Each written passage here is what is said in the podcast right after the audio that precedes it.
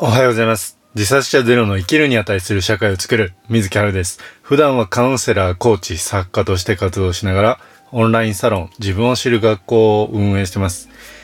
今回の配信のテーマは、なぜあの人はせっかくのアドバイスに耳を貸さないのかというお話をさせていただきたいと思います。え今回も一緒にですね、あの、イメージしていただきたいんですけど、今あなたの目の前に悩んでいて元気がない大切な人がいます。しかしですね、その人は自分の悩み事を客観的に捉えることができていません。あなたが良かれと思ってアドバイスをしたんですけど、全然耳に入っている感触がありません。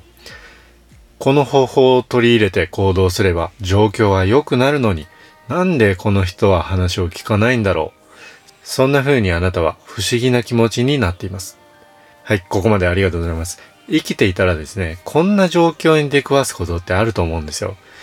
今回なんでこのテーマにしようかと思ったのかというとですね、えっ、と、先日ですね、えっ、と、ホテルコンシェルジュの仕事に携わりたい大学生、たけるくん。たけるくんとですね、リアルで初対面。初めてお茶をしながらですね、こう話してたんですよ。で、それで、その時に、えー、たけるくんからですね、この質問をもらって、あ、これめっちゃ大事じゃんっていう話になって、今回この配信で、えーシェアさせていただけたらなと思って、えー今、このお話をしているところです。たけるくんは今ですね、えっ、と、自分を知る授業っていう、キャリアに迷っている大学生が、えー自分のゴールを設定してですね、えー前に進んでいけるための、えー対話型のイベントの運営をやってるんですね。で、えっ、と、たけるくんがこの運営メンバーとして参加した背景なんですけど、たけるくん自身もね、あの、過去にこの自分を知る授業に参加して、えー自分の価値観とか好きなこと、やりたいこと、えー美意識とかね、その掘り起こすことができて、キャリアへの迷いがなくなったと。で、ホテルコンシェルジュを目指して今活動中ってことなんですね。で、ちなみに対話したのは僕です。ありがとうございます。あのですね、やっぱりこの、あなたもそうだと思うんですけど、過去にですね、えーこれ良かったなとか、えーいい体験したなと思ったものですよ。思ったものがあるとするじゃないですか。良かったものって人におすすめしたくなりません？で、このたけるくんの場合はですね、えっと、大学の友達がね、例えばまあ、キャリア迷ってるんだよなとか、どういう仕事に就こうか迷ってるんだよなと、ちょっとポロッと言ったとするじゃないですか。うん。そしたら、まあ、過去のたけるくん自身と似てるわけですね。だったら、えー君も、えー自分を知る授業を受けたら、これからのキャリアの方向性定まって、悩まずに前に進めるよ、みたいな、そういう感じでおすすめするって自然な話だと思うんですよね。えっ、と、例えばまあ、その肌荒れがひどくてね、悩んでる友達がいるとするじゃないですか。いいスキンケア化粧品あるよっていうのと一緒じゃないですか。だからそういうもんだと思うんですね。で、相手の悩みを解消できるかもしれないっていうことで、えっ、と、良かれと思ってお勧めしてるわけですね。でも、その、なかなか伝わらないと。刺さらない。自分を知る授業っていうものがあるんだっていうことをですね、なかなか興味持ってもらいにくいっていう相談もあったわけです。えっ、と、あなたもですね、えっ、と、事業やビジネスをしてる場合も同じだと思うんですよ。なのでですね、今回はこの、なぜ伝わらないのか、刺さりにくいのかっていう、その背景、理由とですね、その対策について、えーここからお話ししていければなと思いますので、よろしくお願いします。えーいきなりなんですけど、えー結論からいきますね。えっ、と、なぜ伝わらないのか、刺さりにくいのかっていう結論からいきます。その理由はですね、相手は特に、えー重要だって思ってないからです。えっ、と、キャリアとか就活とか、どうにかなるだろうって思ってる段階だと思うんですね。で、なんで僕が今こうやって言えるのかっていうとですね、えっ、と、人間の脳の仕組み上、重要だって思ってるものは認識するんですよ。重要じゃないな、特に、みたいな感じに思ってると、えっ、と、情報をキャッチしないんですね。で、特に、えっ、と、この、キャリアのこととかね、えっ、と、進路のことを整理していきたいなっていうニーズがないんですよ。えっ、と、緊急性がないっていうのが正しいですね。今これどないかしないとダメだとかね。就活とかキャリアどうしようかなと。まあ、口にはしてるもののですよ。心底その、どうにかしなきゃやばいとか、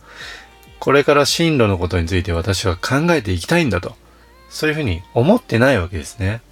人間はですね、えっ、と、思ってることと言ってることとやってることっていうのは必ずしも一致してるとは限らないんですよ。うん。口では就活キャリアどうしようかなと言っているけども、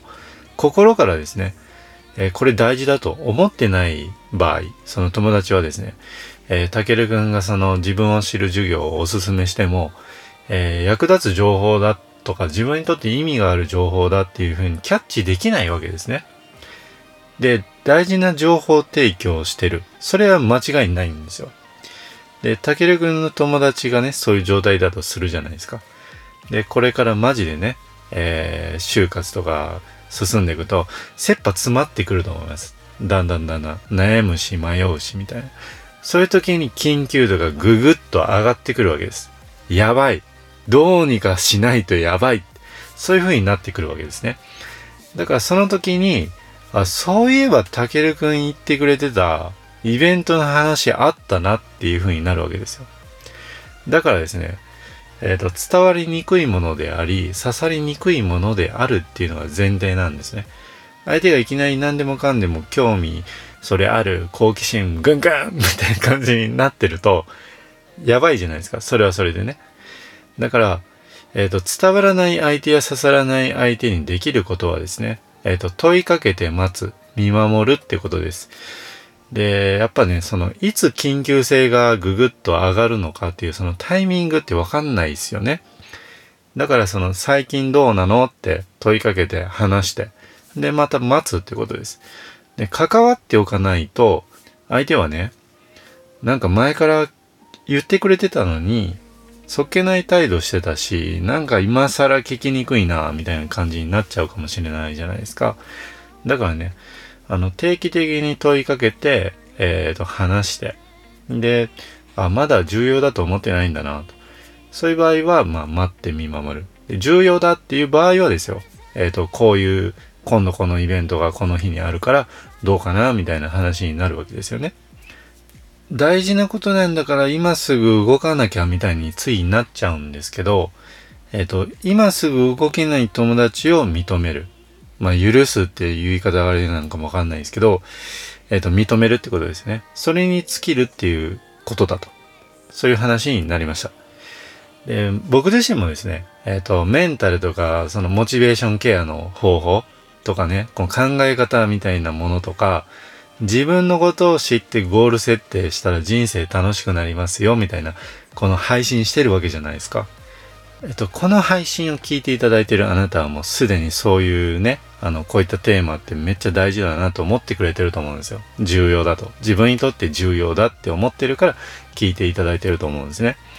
でも、多くの人がですね、いつどのタイミングでこういった情報を重要だっていうふうに認識してもらえるかって僕コントロール不可能なわけですよ。でもですね、まあ一人でも多くの人がメンタルとかモチベーションが高くでですね、えっ、ー、と、ゴールを持っていて、で、ワクワク楽しく生きられていたらですね、えー、そういうふうにやっていけたら、僕の理念の、えー、自殺者ゼロの生きるに値する社会っていうのは実現に近づくわけなんです。だから、こうやって毎日配信してるわけですね。えっ、と、はるさんの音声配信とか図解分かりやすくていいよってね、おすすめしてくれてる方もいるんです。でもなかなか伝わんないんです。刺さらないんですっていう場合があるんですよ。あの、報告いただくんですけど。だからですね、まあ、今回の話のまとめとしてはですね、えっ、ー、と、問いかけて待つ、見守る。で、その相手の人と向き合うことを通じてですね、えっ、ー、と、ギフトがあります。それは、自分の器のサイズを大きくしていけるチャンスっていうことなんですよ。まあ人ってね、なかなか自分の思ってる通り動いてくれないじゃないですか。とはいえですね、やっぱり向き合いっていうものを、えー、向き合う力っていうのを高めたいと思っていると思うんです。その器の大きい自分になりたいなと思っていただいていると思うんですよ。だから、えっ、ー、と、そういうふうに大事なことなのに気づけていない、その大切な人、その人を認めるっていうことを通じてですね、あなたの器っていうのは大きくなっていくので、えっと、向き合うことだけでももう十分にですね、ギフトをもらってるわけです。だからそういうふうに認識していただけたらどうかなっていうふうに、えー、まとめさせていただきます。で、まあ、こうやって言うとですね、えっ、ー、と、うずうずする方もいると思うんです。うん。あなたもうずうずしてるかもしれません。大事なことを伝えたいと。伝えたいんだもう、しょうがないっていう風になってるかもしれません。そういう場合はですね、えっ、と、次の方法があります。まあ、補足というかね、えっ、と、プラスアルファで聞いていただきたいんですけど、えっ、と、おすすめしたい、えイベントや情報っていうものとか商品サービスってあるじゃないですか。だから、その話し相手がね、もうすでに、えっ、と、イベントに参加している、あるいは参加した後の生活、で、商品サービスだったらそれを利用した後の生活っていうものを、えっ、ー、と、相手と共有するんですよ。一緒にイメージして。例えば、もう自分のやりたいこととか好きなことが分かってるから、こういう風にゴール設定して、毎日少しずつ前に進んでるから、めっちゃ楽しく、あの、生活できてると思わん？みたいな感じに言うわけですよ。で、これってね、ちょっと抽象的なので、えっ、ー、と、一つだけ、えっ、ー、と、具体例出させてください。えっ、ー、と、英会話教室ってあるじゃないですか。例えばね、あなたが英会話教室を開いていると。で、そういう場合はですね、えっ、と、英語をこんな風に学べますっていうんじゃなくて、英語喋れるようになったあなたの人生や未来の話ってこんな感じですよねっていう話をするんですよ。そうすると、そんな未来手にしたいなっていう風になればですよ。話を聞いてもらいやすくなるし、えっ、ー、と、刺さりやすくなります。なぜなら、脳はその未来が重要だっていう風になるからなんです。だから、相手のペースに合わせながらですね、えっ、ー、と、コミュニケーションをとっていって、で重要性を共有するってことなんですね。そしたら相手の脳は、あ、これ情報大事じゃんっていう風にアンテナがキャッチするんですよ。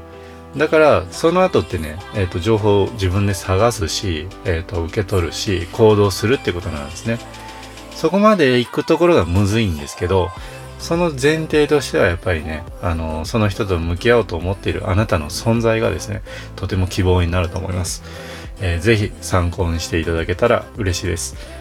えー、この音声配信ではですね、こういった普段の僕の活動を通じて、えー、学びや気づきがあったらですね、それを共有させていただきながら、